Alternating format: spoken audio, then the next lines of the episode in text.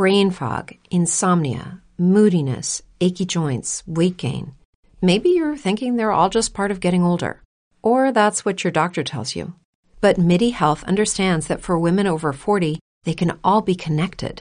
Hormonal changes that happen during perimenopause and menopause are at the root of dozens of symptoms women experience, not just hot flashes. MIDI specializes in compassionate care for women in menopause. Their solutions are safe, effective, and FDA approved.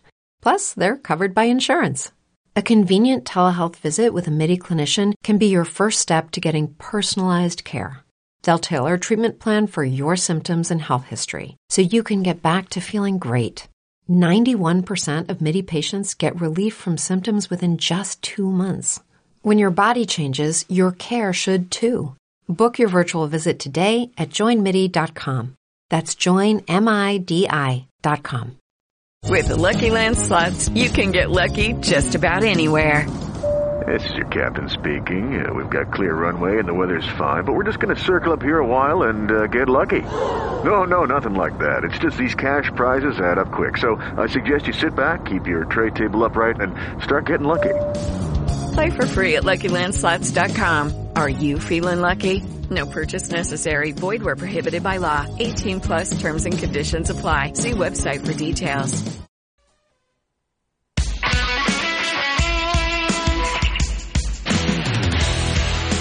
Estàs escoltant Ràdio Marca Barcelona, 89.1. Estàs d'acord amb l'opinió dels nostres locutors? Escriu el que penses a radiomarcabarcelona.com Perquè la teva veu també ens interessa. Perquè la teva opinió és important. Fes-te sentir a radiomarcabarcelona.com. La web de la ràdio dels esports.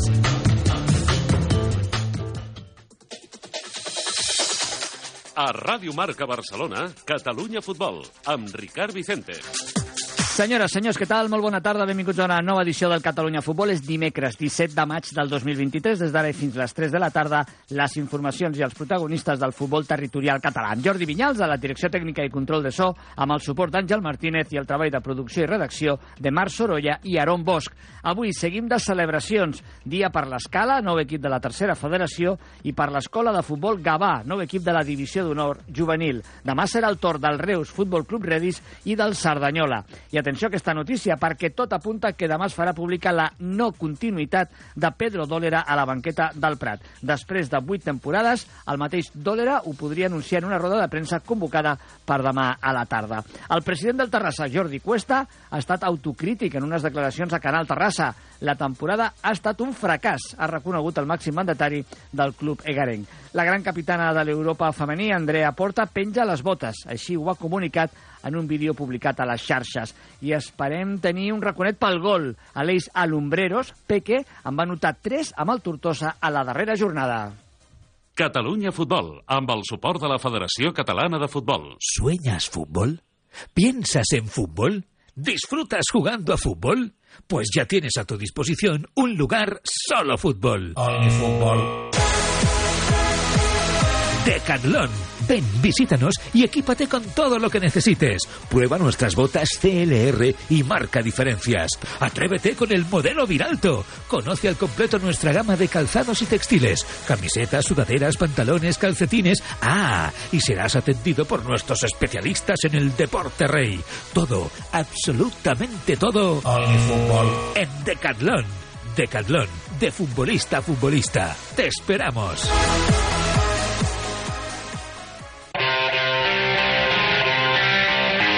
Vinga, arrenquem edició d'aquest dimecres del Catalunya Futbol. Setmana, com ja hem comentat, des de dilluns, on hem de celebrar molts èxits de la territorial catalana. Un potser dels eh, més subrayables és l'ascens de l'escala per primer cop a la seva història a la tercera federació. Ho fa com a campió del grup primer de la primera divisió catalana i després d'intentar-ho també la temporada anterior.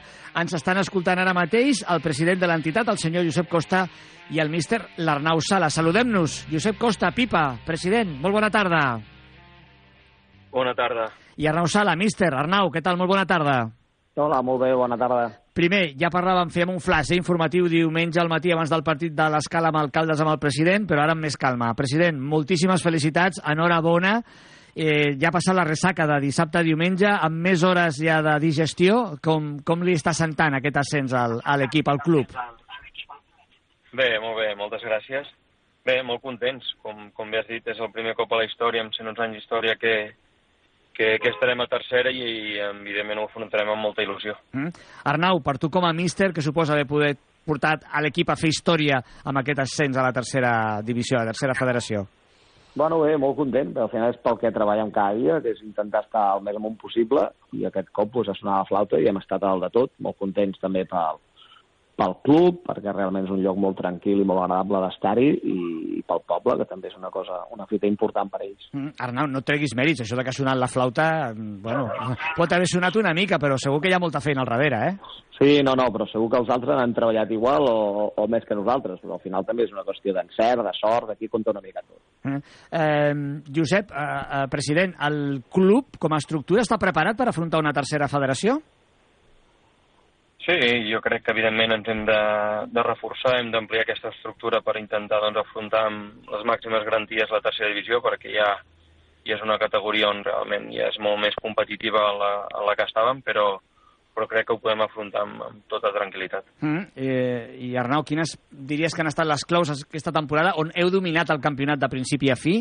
Algun moment de dubte, alguna derrota potser inesperada, però, eh, i no parlo de la d'aquest diumenge, eh, mm. on han estat una mica les claus esportives damunt del terreny de joc per aconseguir aquest èxit?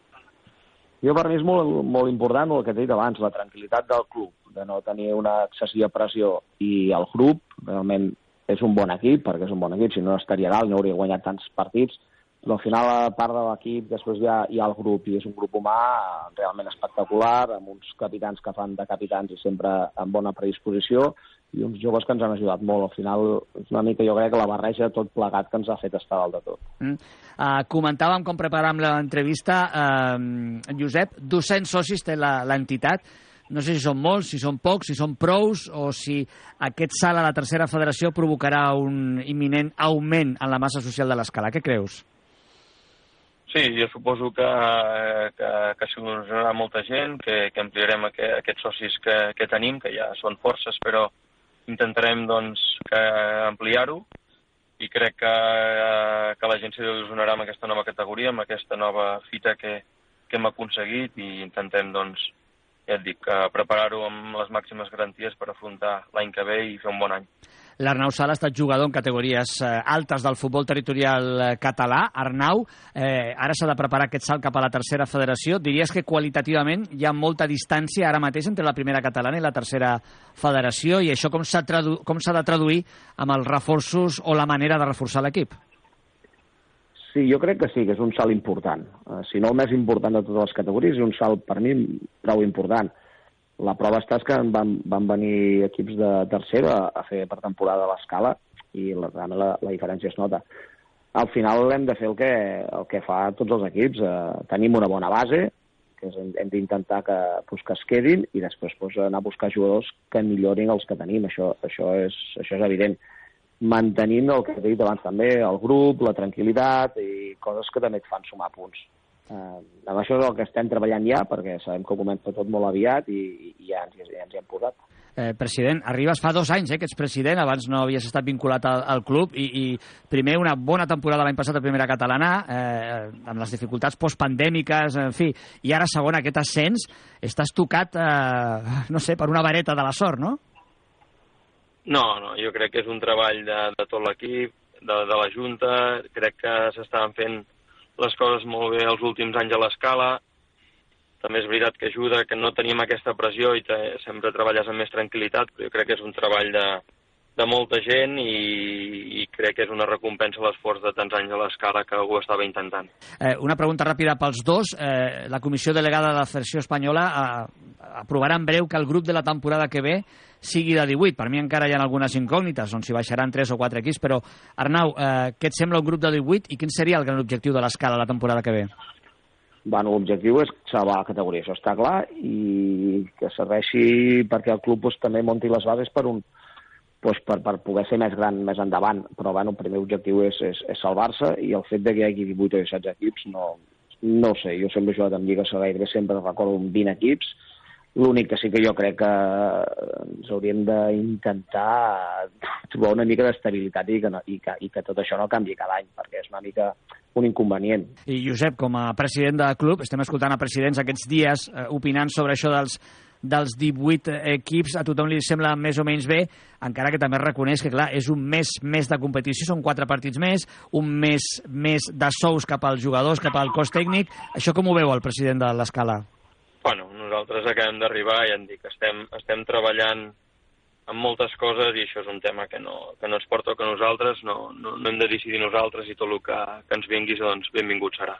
I per acabar, eh, Arnau, eh, aquest diumenge es va perdre a casa amb Alcaldes, evidentment la ressaca, el triomf, la celebració es pot entendre, però aquest dissabte hi ha un partit amb el Figueres, que aquí ja la rivalitat és una altra, no? Entenc? Bueno, veure, eh, nosaltres ens intentem agafar tots els partits per no desvirtuar la competició amb la màxima intensitat possible. Però jo també entenc que els nanos, després de tot any que ha passat, vulguin celebrar les coses. Eh, la feina l'hem fet eh, i nosaltres celebrarem el que hem de celebrar tot i que no deixa de que nosaltres intentarem competir al màxim, com sempre, amb, amb les armes que tinguem. Uh, això segur, perquè no, no només afecta el Figueres, que és un club que jo m'estimo molt, com tothom es pot imaginar, sinó que afecta a molts equips que estan implicats en la classificació. Farem tot el que puguem fer, uh, intentarem guanyar el partit, lògicament, però jo també amb els naus no els hi puc dir que no celebrin les coses. Uh, I es va veure el diumenge passat i, i, i bueno, la celebració espero que no s'allarguin gaire més, però que, que ningú tingui dubte que l'equip intentarà anar al 100%, això és evident. Doncs, Josep, aquest que ara podem parlar, per ser en uns instants, estem acabant d'ultimar la comunicació amb el capità, amb l'Ignasi Massó, però eh, acomiadem ja els nostres convidats per obrir el nostre programa d'avui. President, Josep Costa, Pipa, moltíssimes gràcies, de veritat, moltes felicitats i l'any que ve parlarem i molt en aquest programa de l'Escala, segur, ho hem fet aquest any, la temporada que ve a tercera federació, més encara. Una abraçada molt forta i gràcies. Moltes gràcies a vosaltres, una abraçada. I Arnau Sala, míster, moltíssimes gràcies, enhorabona per la feina feta i seguirem parlant, segur. Una forta abraçada. Molt, moltíssimes gràcies, adeu-siau. Sabies que Ronaldinho ha obert la seva botiga de roba a Amazon? Descobreix la seva increïble línia de models. Juvenil, molt còmode i informal. Participa en el sorteig de dessuadores i samarretes. Només has de seguir a Ronaldinho Store a Instagram. Esmenta una mica comentaris. Com més comentaris, més possibilitats de guanyar. Ronaldinho Store t'espera. Vesteix-te amb la millor tendència. Vesteix-te amb Ronaldinho. Doncs el que dèiem, eh? després de la pausa em diuen ja des de producció que sí que és possible la comunicació amb el capità de l'escala. Ell és l'Ignasi Massó. Ignasi, què tal? Molt bona tarda. Hola, bona tarda. Capità, moltes felicitats. Moltes gràcies. Eh, com va la ressaca? Bé, bé, contents. Eh, com que som jugant a futbol amateur, hem de treballar i per sort ja ha passat però, però bé, contents i eufòrics per lo que hem aconseguit. Mm. L'Ignasi eh, va arribar fa cinc temporades a l'escala, des de fa tres ell és capità, va viure els ascensos de segona a primera catalana i ara de primera catalana a tercera federació. Jo crec que ens pots donar, Ignasi, una molt bona perspectiva de, no sé, des de dins, del vestidor, inclús del club, eh, com és l'escala i què suposa eh, com a futbolista per tu i pels companys aquest ascens a la tercera federació. Bé, eh, quan vaig arribar jo a l'Escala ja era un club molt familiar on eh, la majoria de gent era de l'Escala o de la comarca del, de l'Alt Empordà, gent molt pròxima, una junta directiva molt familiar on tots eren del poble i a mesura que han anat passant els anys s'ha anat com professionalitzant una mica el club i, i ara es veu que s'està apostant fort per, el, per, per l'escala de futbol i, i això, amb l'objectiu de l'any que ve intentar poder-nos mantenir a tercera divisió, que seria l'objectiu de, de jugadors, cos tècnic i, i entitats de l'escala. Mm. Difícilment podem trobar un campió més just que el que és líder del grup des de la primera jornada. Eh, Ignasi, heu dominat clarament el grup de la primera divisió catalana. Suposo que hi ha hagut algun moment de dubte, algun moment en què s'acostava al Vic a la classificació. Vosaltres heu patit des d'aquest punt de vista aquesta temporada o no? Mm, no, tenim, hem tingut la sort de que nosaltres el nostre objectiu a principi de temporada en cap cas era ascendir a tercera divisió. Crec que això ens ha donat una tranquil·litat en els jugadors per poder afrontar partits que podien ser complicats i, i des de la junta directiva, tant com el cos tècnic, mai ens havien posat la pressió per, per, per estar en la primera posició. Sí que després nosaltres com a jugadors anàvem veient que vam fer una primera volta espectacular on vam perdre dos partits i en vam empatar un i ens veiem que ens anàvem distanciant del segon, sí que vam ser els propis jugadors que ens anaven posant una mica de pressió en el sentit de, de ser campions. Però, però des del club, tant el club com el cos tècnic, zero pressió i, i res, molt contents de, de com ha sortit. El mèrit i l'esforç és el mateix, però a tu com a jugador t'hagués agradat més guanyar el títol per activa, guanyant un partit i al final celebrar-ho, o com es va donar, t'és igual, per passiva. Eh, el principal adversari perd el dia abans i sense jugar sou campions. Clar, a veure, um, per poder filmar una història maca i idíl·lica, eh, el que seria més maco seria haver pogut guanyar el partit eh, al camp. Però, si sóc sincer, amb el, les jornades que portàvem en la primera posició i en la situació que estava l'equip ara a final de temporada, com més aviat hagués, vam, podíem assolir el, el campionat, millor que millor, així és que vam estar molt contents de que el Vic perdés i nosaltres poguéssim ser campions el dissabte, uh. -huh. sense jugar. El secret són les anxoves o hi ha alguna cosa més, Ignasi?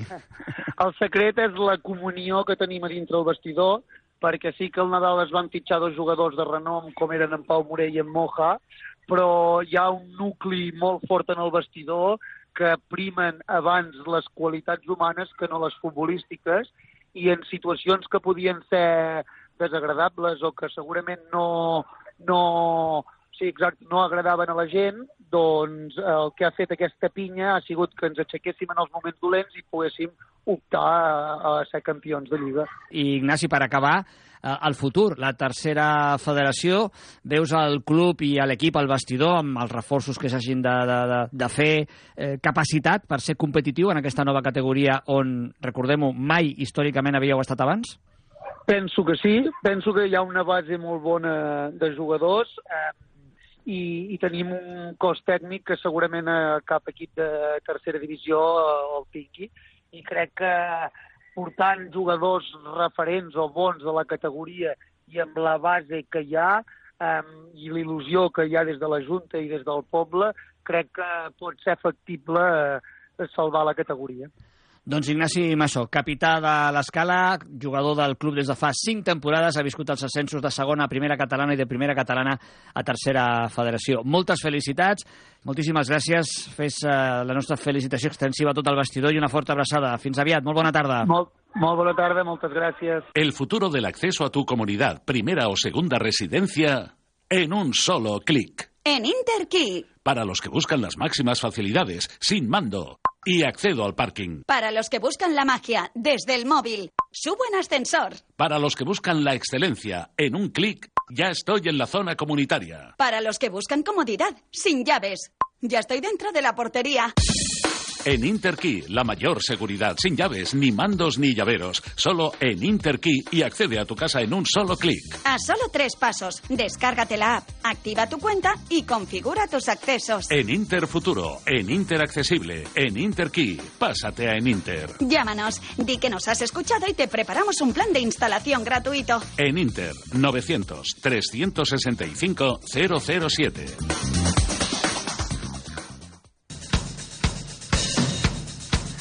Seguim amb més èxits al Catalunya Futbol, no només d'avui, no, sinó d'aquesta setmana. Recordeu que ahir ja van començar amb Levante les Planes. És una setmana per celebrar moltes coses. Una d'elles, que l'escola de futbol Gavà ha tornat, després d'alguns anys, a la divisió d'honor juvenil. No serà el primer cop a la història, però sí que té molt valor i s'ha de subratllar. Una escola de futbol Gavà que a la darrera jornada jugarà directament amb l'Espanyol, lluitarà per ser campió, a més a més d'aquesta Lliga Nacional. Eh, en tot cas, un empat entre tots dos li obriria la porta al Barça B perquè si guanya el seu partit sigui ell el, el campió. Sigui com sigui, l'escola de futbol Gavà ja ha aconseguit el seu gran objectiu, que és el retorn a la divisió d'honor juvenil.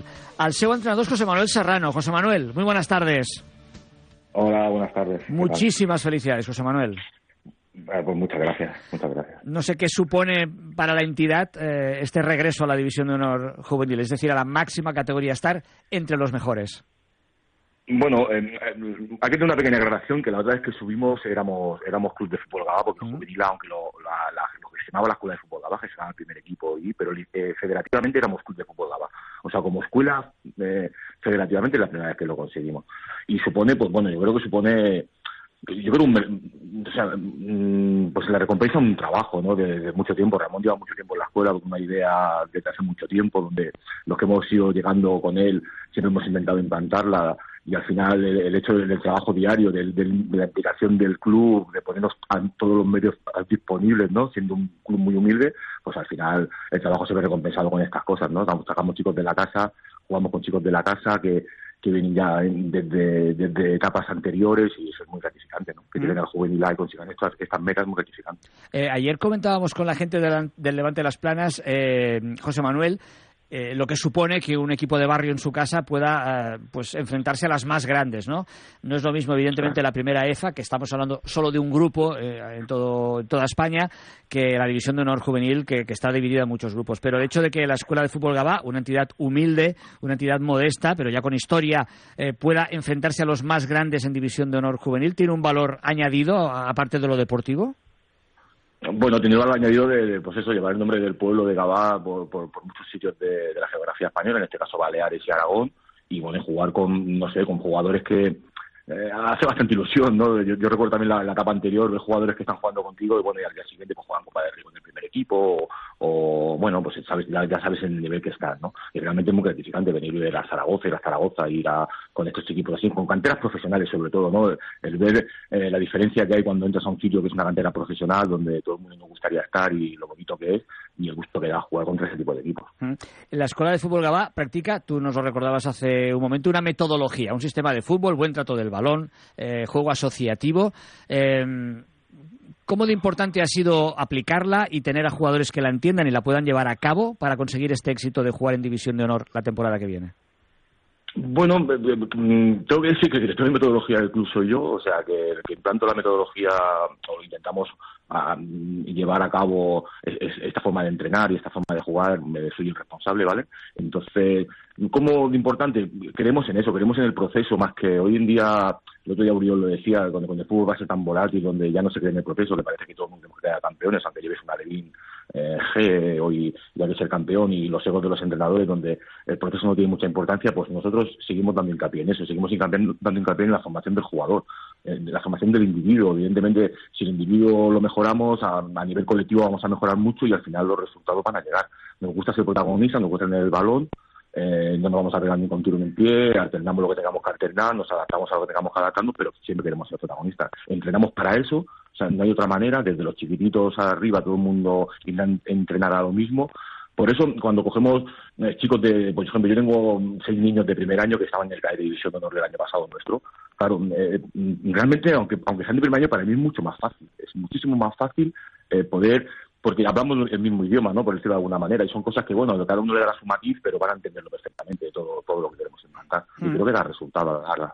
Oye, cuando eh, la etapa juvenil es especial, ¿no? Porque se han de reunir en un mismo equipo y en una franja de edad que es determinada una serie de futbolistas, pues que puedan dar unos resultados que puedan ser óptimos. ¿Hasta qué punto hay algo de suerte también esa fortuna en reunir a una buena generación de futbolistas, porque también a veces el salto, la progresión de un año a otro es muy grande, o tú esperas que haya una progresión y no se produce, son eh, edades muy volubles ¿no? para esto, es decir, es difícil predeterminar el rendimiento de un, futbolista. ¿También hace falta un puntito de suerte o, realmente todo es producto del trabajo?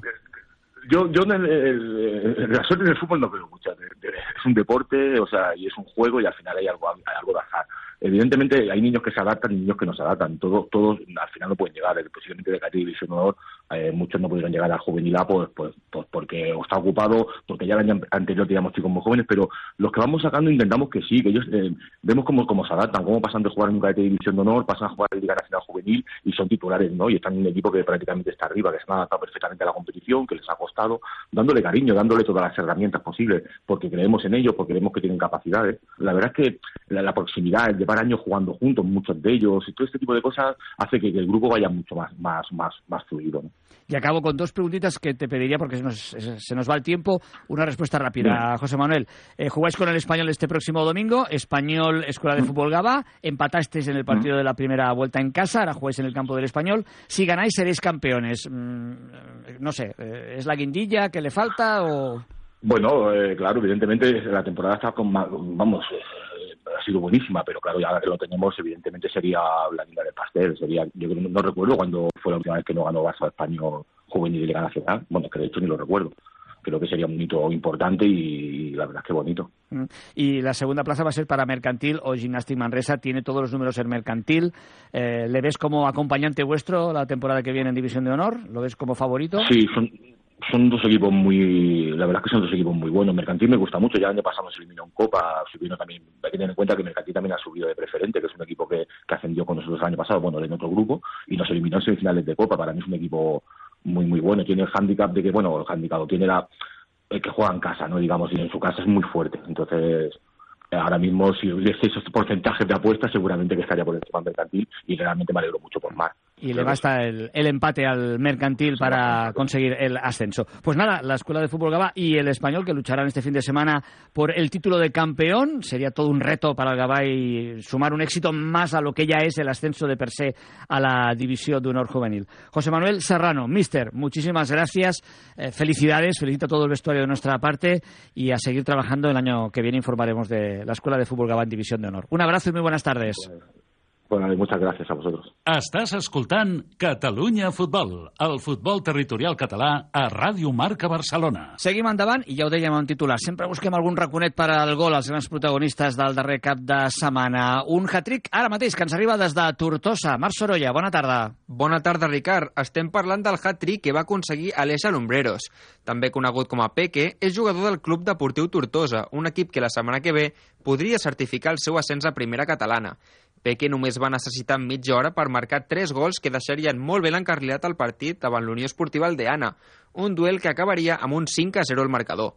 El jugador de 24 anys parla sobre quina creu que va ser la clau per poder marcar el hat-trick. Crec que la principal clau va ser la forma en què l'equip va, va encarar este partit, aquest fit de setmana. Eh, sabíem de la importància del partit, el que significaria sumar aquests tres punts a nivell de classificació, i la forma en què ens deixaria les coses molt encaminades per a poder acabar de tancar-ho la pròxima setmana. Crec que vam sortir al camp des del primer minut amb moltíssimes ganes, amb molta intensitat, eh, donant-ho tot davant de l'afició, eh, tot el cos tècnic enxufat, jugadors enxufats, i des del primer minut vam anar pel partit, eh, les coses van sortir bé, i bueno, vam ficar les tres, les tres primeres pilotes dins la porteria. Peque, que habitualment ocupa la posició d'extrem dret, ja acumula 11 gols en tota la temporada. El jugador es mostra satisfet després d'haver superat els registres golejadors de la passada campanya i explica que no es marca cap objectiu en concret de cara al que queda de competició. Personalment estic content perquè he pogut, a hores d'ara, superar el registre de, de la temporada passada, que al final és el que t'he dit. Soc una persona ambiciosa que sempre en vol més, sempre vol intentar superar-se a si mateix, i bueno, d'aquí a final de temporada no, no m'obsessiono a l'hora de, de quants de gols fer ni tot això, perquè l'objectiu principal és, és l'ascens, és el primordial, però bueno, tots els gols que vinguen benvinguts seran i com ja t'he comentat abans, si no és d'aquesta forma, ojalà pugui ajudar, ajudar l'equip de, de la forma que sigui. El davanter, que va passar per les files de la Rapitenca i de l'Amposta, comenta que la capacitat per fer gols és una condició que no ha perdut mai i que entrena habitualment tot el, el meu futbol base ha anat fent gols, però bueno, ja saps que a mesura que, que vas creixent, que vas passant les categories, cada vegada costa més, que, i sobretot quan passes al, al futbol amateur és més difícil, però bueno, eh, content perquè sempre he pogut anar, anar fent gols amb l'ajuda dels meus companys a tots els equips, però bueno, sóc un jugador que als entrenos intenta millorar aquesta faceta cada dia, eh, cada, cada ocasió als entrenos intento ficar-me en situació de partit per a després arribar al partit més preparat i ja et dic, content eh, per haver pogut ficar aquestes tres i espero que molts més. Al llarg d'aquesta temporada encara no havia pogut marcar un hat-trick. Peque destaca el significat que té per un futbolista fer un partit així. Tindre partits així, la veritat que com a jugador et fica molt content, a mi em fica molt content, perquè bueno, et dona una, una satisfacció enorme de, de poder haver ajudat a l'equip, que treballa cada setmana, cada setmana treballa, estem tots junts treballant, i fa feliç bueno, a l'afició, a junta directiva, a família, i la veritat que molt content en aquesta part de, de poder aportar partits així. I bueno, el que et vull dir i recalcar sobretot és que si no fos pels meus companys, si no fos per, per l'esforç, pel treball, per, la, per el sacrifici, de cadascun dels meus companys i del, del cos tècnic, eh, partits així no sortirien i la veritat que sense cap dels meus companys fer partits així seria possible. Gràcies, Marc. I anem tancant edició. Com dèiem també, una futbolista important de la nostra territorial, Andrea Porta, capitana de l'Europa, ha anunciat en un vídeo a les xarxes que deixa el futbol a l'acabar aquesta temporada. Escapulades, escapulats, us he de dir una cosa. Després de 27 anys jugant a futbol i 10 temporades defensant aquest escut, us faig saber que en acabar aquesta temporada finalitzarà la meva etapa com a futbolista. I mentre l'Andrea Porta anunciava la seva retirada, el president del Terrassa, Jordi Cuesta, reconeixia a Canal Terrassa que aquesta temporada, des del punt de vista esportiu, ha estat un fracàs. Des del meu punt, que és eh, el que toquem la, la part de la inversió, doncs evidentment per mi jo qualificaria de fracàs. Realment això ha sigut un fracàs perquè eh, fent un una aportació extraordinària, eh, si valorem l'any anterior, cert també que la categoria que hem estat, el grup, ha estat molt més complicat que l'anterior, però fent un desembols molt més important m'esperàvem arribar al playoff. I no fer-ho per mi és una decepció. Amb les paraules de Jordi Cuesta posem punt i final a aquesta edició del Catalunya Futbol. Tornarem dijous, tornarem a parlar d'equips que han aconseguit fites importants aquesta temporada, com és el cas del Reus, Futbol Club Redis o la permanència del Cerdanyola. Tot això i més demà a dos quarts de tres. Fins aquell punt horari, gràcies per l'atenció que ens heu dispensat, que acabeu de tenir un bon dimecres. Adéu-siau.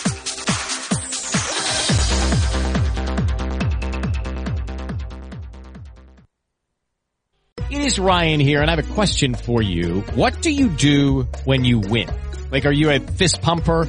A woohooer, a hand clapper, a high fiver. I kind of like the high five, but if you want to hone in on those winning moves, check out Chumba Casino. At ChumbaCasino.com, choose from hundreds of social casino style games for your chance to redeem serious cash prizes. There are new game releases weekly, plus free daily bonuses. So don't wait. Start having the most fun ever at ChumbaCasino.com. No purchase necessary. VGW. Void were prohibited by law. See terms and conditions. 18 plus.